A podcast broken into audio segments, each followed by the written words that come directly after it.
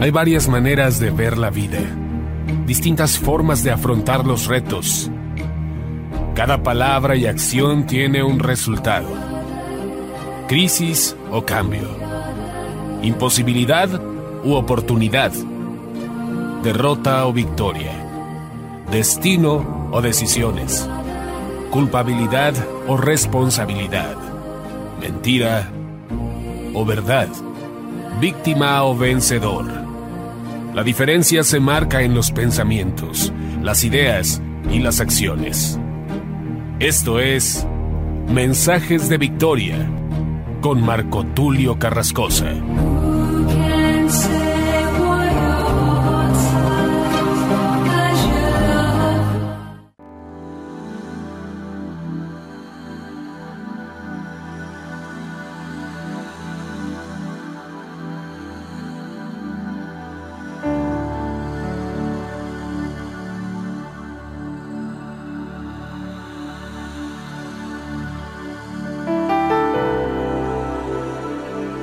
Bendiciones a todos, es una gran alegría poderles saludar nuevamente a través de la radio, a través de internet. Estamos llegando a miles y miles de personas a través de diferentes plataformas. Doy gracias a Dios por las diferentes radios, las diferentes plataformas que permiten que podamos llegar a muchos hogares, a muchas oficinas y a mucha gente. Hoy me siento verdaderamente entusiasmado, alegre, porque estamos compartiendo esta serie y créanme que ha sido de mucho provecho para mí en lo personal. Hablar del tiempo, hablar de ser entendidos en los tiempos, ha sido un gran alimento para mi espíritu, para mi alma, el poder discernir este tiempo, el poder entender lo que está sucediendo y sobre todo fortalecernos en la palabra de Dios. Deseo con todo mi corazón que tú también apliques estos principios espirituales y que puedas ser fortalecido con la poderosa palabra de Dios. Vamos a entrar de lleno al mensaje. Quiero darte el título de este episodio número 23 de la serie Entendidos en los tiempos. Y el título de este mensaje es El tiempo y el espacio. Vamos a hablar acerca del tiempo, vamos a hablar acerca del espacio, no desde el ámbito necesariamente científico, físico, sino bien desde el ámbito espiritual y bíblico, aunque te voy a dar algunos conceptos y algunas cosmovisiones de algunos personajes históricos que han tenido una visión una idea acerca de lo que es el tiempo y el espacio. Obviamente hay muchas teorías al respecto, pero la palabra de Dios nos da certeza en cuanto a la información. Antes de compartir la palabra de Dios, quiero que hagamos una oración para que Dios sea quien nos dirija. Padre amado, te doy gracias en el nombre de Jesús por tu palabra. Gracias por concederme el privilegio de compartir este mensaje. Gracias por tu unción, por tu presencia. Gracias por la sabiduría, la inteligencia y la ciencia que tú nos das, que es un regalo, que es un don perfecto que viene de ti, Señor. Te ruego en el nombre de Jesús que nos permita ser entendidos en los tiempos, que podamos nosotros ser de bendición para miles y millones de personas a través de estos mensajes. Bendice a cada oyente, Bendice a cada hombre, cada mujer que nos escucha a través de la radio. Bendice a cada anciano, cada joven, cada niño. Abre nuestro entendimiento, abre nuestros ojos, que podamos ver, que podamos entender. En el nombre de Jesús te pido que tu Espíritu Santo sea sobre mi vida. Purifícame de todo mal, purifícame de toda imperfección. Ayúdame a ser mejor. En el nombre de Jesús te lo pido te doy gracias y me encomiendo a ti en este mensaje para que tu palabra cumpla el propósito por el que ha sido enviada. Que tu palabra dé fruto al ciento por uno. En el nombre de Jesús. Amén. Aleluya. El tiempo y el espacio. Qué tema tan interesante. Quiero leerte una definición muy importante que dice de la siguiente manera. Tiempo y espacio. El espacio-tiempo es el modelo matemático que combina el espacio y el tiempo en un único continuo como dos conceptos inseparablemente relacionados. En este continuo espacio-temporal se representan todos los sucesos físicos del universo, de acuerdo con la teoría de la relatividad y otras teorías físicas. La expresión espacio-tiempo ha devenido de uso corriente a partir de la teoría de la relatividad especial, formulada por Einstein en 1905 siendo esta concepción del espacio y el tiempo uno de los avances más importantes del siglo XX en el campo de la física. De acuerdo con la teoría de la relatividad de Einstein, el tiempo no puede estar separado de las tres dimensiones espaciales, sino que al igual que ellas, este depende del estado de movimiento del observador. Por ejemplo, alguien que viaja al 90% de la velocidad de la luz percibe el tiempo diferente de alguien que viaja al 1%. Esta idea también se puede explicar, por ejemplo, cuando se ve una película. La persona ve la película y ve el movimiento de manera rápida o de manera lenta, pero la película está hecha de una serie de fotos y esas fotos vienen en movimiento y van mostrando diferentes fotografías, valga la redundancia, diferentes movimientos y entonces en nuestra mente se va captando la película. Pero si nosotros viéramos la naturaleza, lo que se mueve alrededor, a manera de fotografías, veríamos también todo en cámara lenta.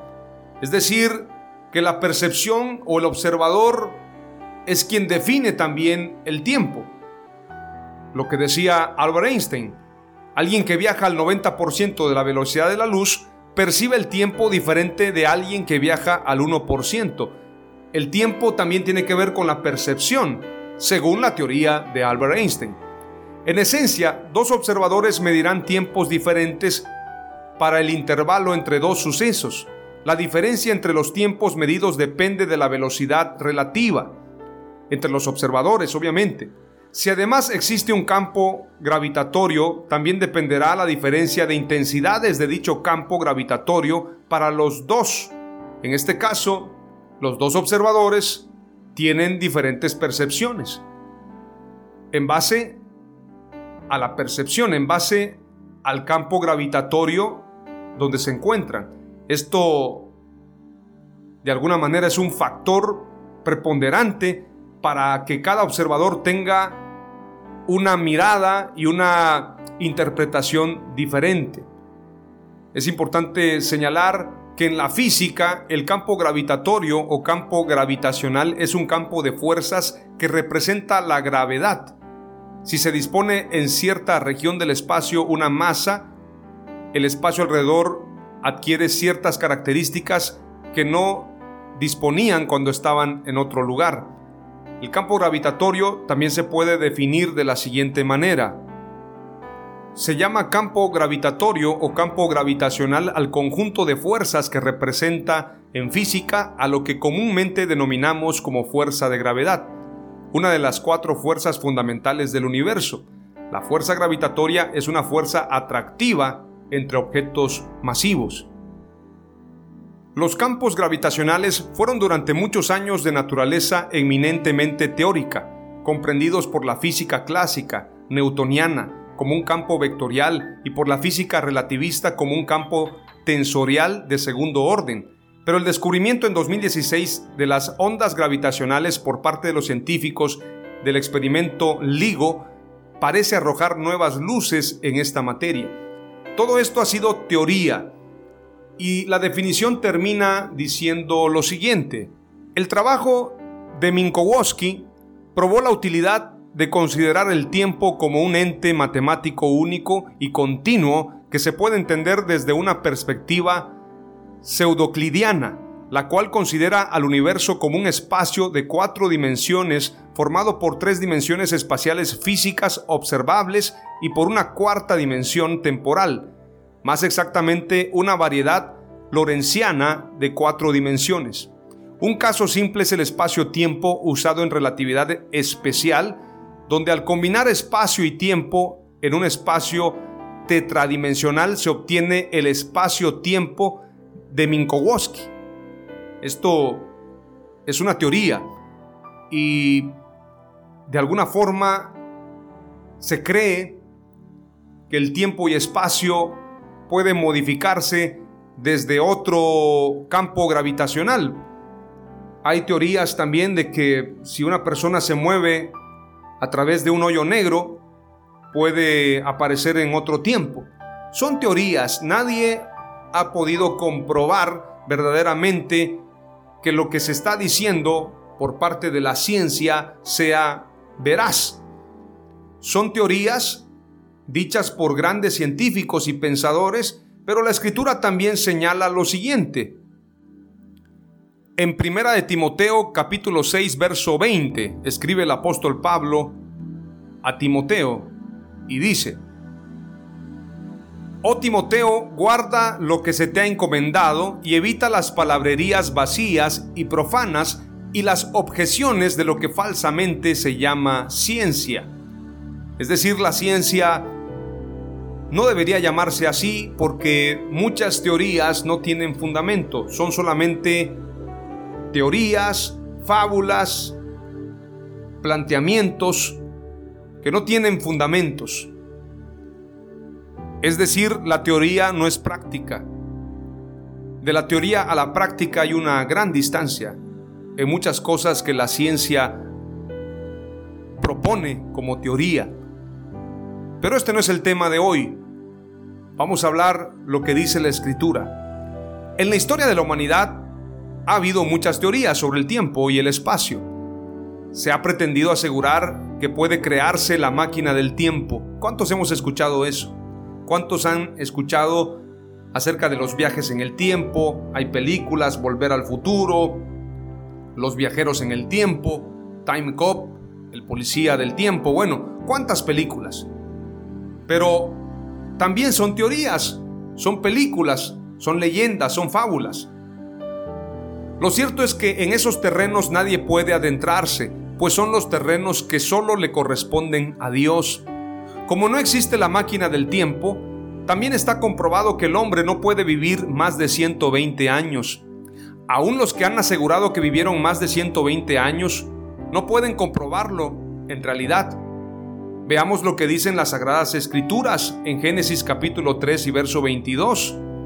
Y quiero decirlo, recientemente vi un documental y allí hablaban de diferentes estrategias que el hombre ha planteado para poder encontrar el santo grial, el poder vivir eternamente, que este ha sido uno de los mayores anhelos del hombre, la eternidad.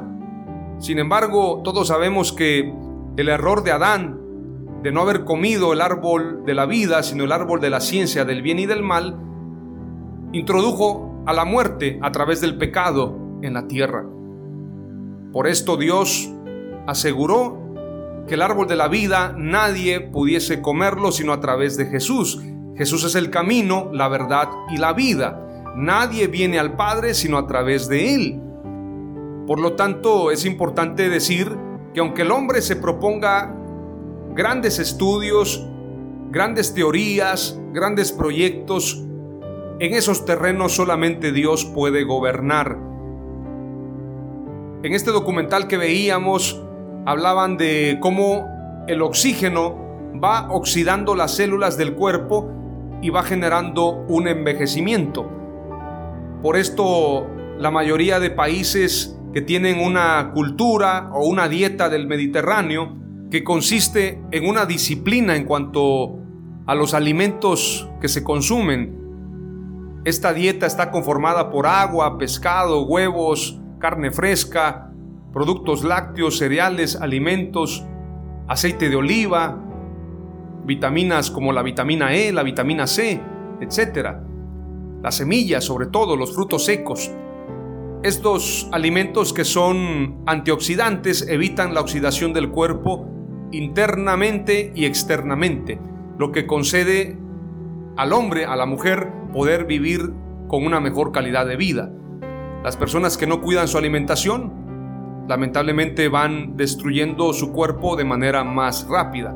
La gente que toma gaseosas, que toma eh, productos dañinos, bueno, en este caso hablemos de, grasas saturadas, eh, lo que son también azúcares, todo esto que, que daña el cuerpo, todo esto inicia a través de la alimentación. Si no tenemos el cuidado, pues vamos destruyendo nuestro cuerpo, que es el instrumento o el vehículo con el que nos trasladamos. Nuestra casa móvil prácticamente es nuestro cuerpo. En este documental hablaban de que en países como Gran Bretaña han habido ya varias personas que llegan a más de 100 años. En los últimos años han habido por lo menos 50 personas que han vivido más de 100 años y se están proponiendo mayor longevidad. De hecho, la reina les manda una felicitación a las personas que llegan a vivir más de 100 años. Y había un testimonio de una mujer que dijo que vivió 122 años, aunque no se pudo comprobar. En el estudio, el mismo documental señala que no hay seguridad de que la mujer haya vivido 122 años, pero por lo menos 120. Entonces, la escritura se cumple lo que dice Génesis 3.22. Vamos a leer Génesis 3.22 y Génesis 6.3 para hacer referencia de lo que estamos hablando. Entonces el Señor Dios dijo, He aquí el hombre ha venido a ser como uno de nosotros, conociendo el bien y el mal. Cuidado ahora, no vaya a extender su mano y tomar también del árbol de la vida y coma y viva para siempre. Todos conocemos que Dios puso querubines y una espada encendida que está girando. La escritura dice que gira por todas las direcciones para guardar el camino del árbol de la vida. Ahí es donde entendemos que a Dios solamente le competen estos caminos. A Dios solamente le corresponde decir quién puede comer de ese árbol de la vida. Por esto lo decía, Jesús es el camino, la verdad y la vida. A Él sea la gloria, la honra y el reconocimiento. Aleluya. Génesis capítulo 6 y verso 3 dice, Entonces el Señor dijo, Mi espíritu no luchará para siempre con el hombre, porque ciertamente él es carne. Serán pues sus días 120 años. Por esto, la ciencia nos demuestra que la palabra de Dios es veraz, porque los científicos se han dado cuenta que no han habido personas que vivan más de 120 años y las que dicen que han vivido más no pueden comprobarlo. No hay registros. Argumentan que viven ya a los 120 y tantos años, pero no lo pueden comprobar. No lo pueden mostrar fehacientemente que así sea. Por ejemplo, mi abuela decía, tengo 84 años y tenía 79 pero ella decía que no correspondían las fechas, pero esto pasa también con las personas que aseguran que han vivido más de 120 años. La palabra de Dios no puede ser quebrantada. Lo que la escritura dice, así es. San Juan capítulo 3 dice, en el verso 3 en adelante, Respondió Jesús y le dijo, De cierto, de cierto te digo, que el que no naciere de nuevo no puede ver el reino de Dios. Nicodemo le dijo, ¿cómo puede un hombre nacer siendo viejo? ¿Puede acaso entrar por segunda vez en el vientre de su madre y nacer? Respondió Jesús, de cierto, de cierto te digo, que el que no naciere de agua y del Espíritu no puede entrar en el reino de Dios. Lo que es nacido de la carne, carne es, y lo que es nacido del Espíritu, Espíritu es. No te maravilles de que te dije, os es necesario nacer de nuevo. El viento sopla de donde quiere, y oyes su sonido, mas ni sabes de dónde viene ni a dónde va. Así es todo aquel que es nacido del Espíritu. Respondió Nicodemo y le dijo, ¿Cómo puede hacerse esto? Respondió Jesús y le dijo, ¿Eres tú maestro de Israel y no sabes esto? De cierto, de cierto te digo que lo que sabemos hablamos y lo que hemos visto testificamos, y no recibís nuestro testimonio. Si os he dicho cosas terrenales y no creéis, ¿Cómo creeréis si os dijere las celestiales? Nadie subió al cielo sino el que descendió del cielo, el Hijo del Hombre que está en el cielo. Y como Moisés levantó la serpiente en el desierto, así es necesario que el Hijo del Hombre sea levantado, para que todo aquel que en él cree no se pierda, mas tenga vida eterna. Aleluya. El único que puede darnos vida eterna es Dios. A través de Jesucristo, a través de su vida, a través de Él podemos tener vida eterna. La palabra clave número uno es Dios es dueño del tiempo y el espacio. No es el hombre. Nadie puede entrar a los lugares a donde Dios dijo, este lugar es exclusivamente para aquellos a quienes yo quiera adentrarlos. Es decir, así como Dios puso querubines a guardar el árbol de la vida y nadie puede entrar allí, así hay terrenos donde nadie puede entrar. Dios es el dueño del tiempo y el espacio es la primera palabra clave. Ahora voy a compartirles la segunda palabra clave y esto tiene que ver con la experiencia del apóstol Pablo. Vamos a ir a la escritura y quiero decirte que el tiempo y el espacio es algo que no tiene que ver con algo comunitario. Es decir, el tiempo y el espacio es individual. No todos estamos en el mismo espacio, ni todos estamos en el mismo tiempo.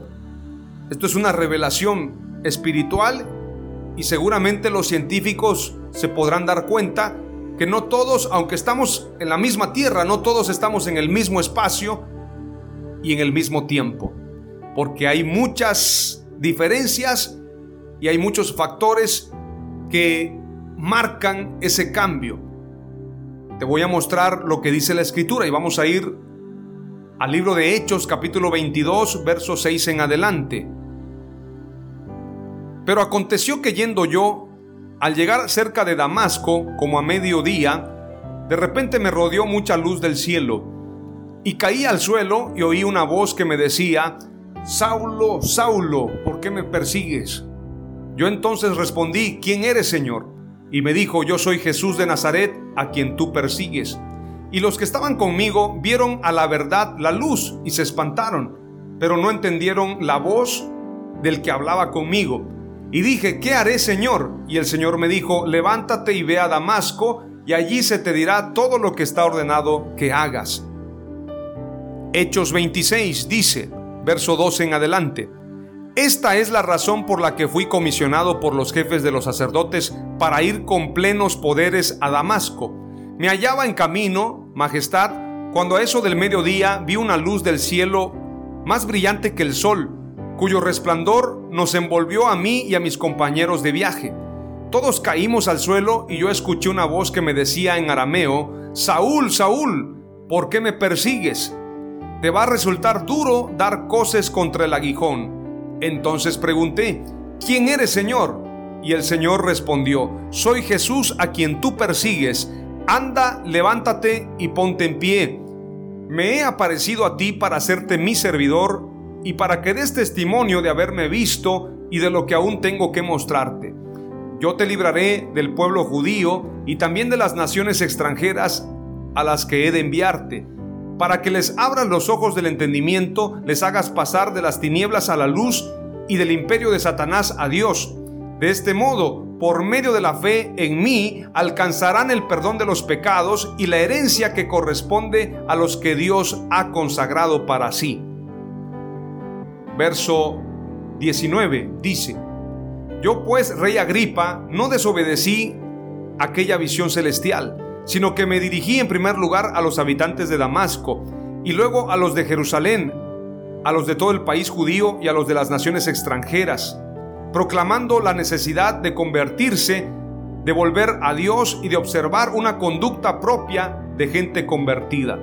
Por esta razón me detuvieron los judíos cuando estaba yo en el templo y trataron luego de asesinarme pero he contado con la protección de Dios hasta el presente y no ceso de dar testimonio a pequeños y grandes, afirmando únicamente lo que tanto profetas como Moisés predijeron que había de ocurrir, a saber que el Mesías tenía que padecer, pero que sería el primero en resucitar de la muerte para anunciar la luz tanto al pueblo judío como a las demás naciones. Aleluya. La palabra de Dios se ha cumplido al pie de la letra. Lo que enseñan los profetas, lo que enseñan los salmos. El Mesías que esperaban los judíos era un Mesías que había de reinar, pero no un Mesías que habría de morir para salvar a Israel. Pero la escritura nos da testimonio que era necesario que padeciera, que muriera en la cruz y que resucitara. Esto lo muestra toda la escritura, los profetas, los salmos y la escritura se cumple. Pero lo que quiero señalar con esta segunda palabra clave es que mientras el apóstol Pablo tiene su encuentro, no necesariamente los que iban con él tuvieron un encuentro con Dios, porque esto es personal. El tiempo y el espacio es personal. Veamos lo que dice también Segunda de Corintios capítulo 12, verso 1 en adelante. Si hay que seguir presumiendo, aunque me parezca totalmente inútil, pasaré a las visiones y revelaciones que me concedió el Señor Conozco a un creyente en Cristo que hace 14 años fue arrebatado al tercer cielo. Si con cuerpo o sin cuerpo no sabría decirlo. Dios es quien lo sabe. Lo cierto es que ese hombre, repito, que no sé si con cuerpo o sin cuerpo, Dios es quien lo sabe, fue arrebatado al paraíso y escuchó palabras misteriosas que a ningún humano le está permitido pronunciar. De alguien así podría presumir, pero en lo que me atañe, Solo presumiré de mis flaquezas, y eso que si quisiera presumir, no diría ningún desatino, al contrario, estaría diciendo la pura verdad, pero me abstengo de hacerlo para que nadie se considere por encima de lo que ve o escucha de mí, a causa de revelaciones tan extraordinarias. El apóstol Pablo tuvo experiencias que tuvieron que ver con él, que fueron personales. Lo que él vivió fue en su tiempo y en su espacio. Por esto es importante señalar que muchas veces queremos que la gente entienda lo que estamos viviendo o lo que estamos viendo. Pero el apóstol Pablo señala que a pesar de que habían compañeros con él en ese encuentro con Jesús, la demás gente no entendió las voces, ni tampoco tuvo la revelación. La escritura no dice, y todos los que iban con el apóstol Pablo, con Saulo, se convirtieron en discípulos. La escritura no dice eso, sino que fue un encuentro personal con Dios, cara a cara. La palabra clave número dos es la siguiente. El tiempo y el espacio es personal. Ahora quiero compartirte lo que dice Efesios capítulo 6, verso 13 al 18 y Primera de Pedro capítulo 3, verso 10 al 12. Y es importante señalar antes de leer estos pasajes que en medio de cualquier circunstancia, en medio de cualquier situación, nosotros podemos estar resguardados en el abrigo de Dios. Nosotros podemos estar protegidos. No porque estén hablando en los medios de comunicación de que se está viviendo una catástrofe, una crisis, quiere decir que todos van a estar en la misma situación porque cada persona tiene su tiempo y su espacio. Aún en el desierto, Dios les mandó maná al pueblo de Israel, nube de día y columna de fuego de noche, agua de la roca. A ellos no les faltó nada, porque la escritura se cumple que el Señor es nuestro pastor y nada nos faltará. Yo quiero llevarte a una cosmovisión donde no importa el tiempo, el espacio, no importa lo que esté sucediendo, si tú estás resguardado en Dios, Dios te mantendrá firme en cualquier circunstancia. En medio de la hecatombe, tú estarás firme porque Dios está contigo. Aleluya. Veamos lo que dice primeramente Efesios capítulo 6, verso 13 al 18. Por tanto, tomad toda la armadura de Dios para que podáis resistir en el día malo, y habiendo acabado todo, estar firmes. Estad pues firmes, ceñidos vuestros lomos con la verdad, y vestidos con la coraza de justicia, y calzados los pies con el apresto del Evangelio de la paz. Sobre todo, tomad el escudo de la fe, con que podáis apagar todos los dardos de fuego del maligno y tomad el yelmo de la salvación y la espada del Espíritu, que es la palabra de Dios. orando en todo tiempo con toda oración y súplica en el Espíritu, y velando en ello con toda perseverancia y súplica por todos los santos. Primera de Pedro capítulo 3, verso 10 al 12 dice, Porque el que quiera amar la vida y ver días buenos, es decir, siempre, aún en el día malo puedes ver días buenos. Y ver días buenos refrene su lengua de mal y sus labios no hablen engaño. Apártese del mal y haga el bien. Busque la paz y sígala, porque los ojos del Señor están sobre los justos y sus oídos atentos a sus oraciones. Pero el rostro del Señor está contra aquellos que hacen el mal. Estos dos pasajes nos hablan de que en momentos difíciles la armadura no necesariamente es una armadura física sino la armadura es un estilo de vida. Efesios 6, verso 13 al 18 nos habla de un estilo de vida. Firmes, ceñidos los lomos con la verdad, vestidos de coraza de justicia, calzados los pies con el apresto del Evangelio de la paz, teniendo la paz con todos, tomando el escudo de la fe para que apaguemos los dardos del maligno, tomando el yelmo de la salvación y la espada del Espíritu, que es la palabra de Dios orando en todo tiempo. Esto habla de un estilo de vida. Y primera de Pedro, capítulo 3, verso 10 al 12, dice que el que quiere amar la vida y ver días buenos, refrena su lengua de mal y sus labios de hablar engaño. Se aparta del mal y hace el bien, busca la paz y la sigue, porque los ojos del Señor están sobre los justos y sus oídos atentos a sus oraciones. Aleluya. Si nosotros aprendemos a ponernos la armadura como un estilo de vida, entonces vamos a ser librados en el día malo. La palabra clave número 3 es la siguiente. La armadura es estilo de vida. Las tres palabras clave que te he compartido hoy son, Dios es dueño del tiempo y el espacio. El tiempo y el espacio es personal y la armadura es estilo de vida. Oramos al Señor. Padre amado, te doy gracias por este tiempo, por tu palabra. Gracias por tu misericordia, que es eterna. Gracias por todo lo bueno que tú eres con nosotros. Bendice a cada oyente, a cada hombre, a cada mujer que nos escucha a través de la radio, a través de internet. Padre amado, hemos entendido que tú eres el dueño del tiempo y el espacio. Hemos entendido que el tiempo y el espacio es personal Tú puedes tratar con cada persona en base a tu tiempo y a tu espacio.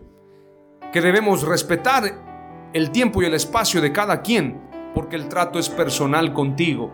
Pero también hemos entendido, amado Dios, que la armadura es un estilo de vida. Si nosotros estamos apegados a ti, si guardamos nuestros labios de mentira, de hablar mal, y hablamos lo que es bueno, lo que es correcto, veremos días buenos. Tú has puesto en nuestra boca la vida y la muerte. Por lo tanto, hablaremos vida, hablaremos bendición. Hoy decidimos caminar en tu presencia, caminar en tus caminos para que nuestro tiempo y espacio sea transformado y para que podamos transformar el tiempo y el espacio de los demás con nuestra conducta y con nuestra forma de ser, con nuestra oración. Vamos a usar la armadura como estilo de vida para estar firmes en el día malo. Te damos gracias Señor en el nombre de Jesús y te damos a ti el reconocimiento, toda la gloria y toda la honra es para ti porque tú lo mereces. En el nombre de Jesús, amén. Aleluya.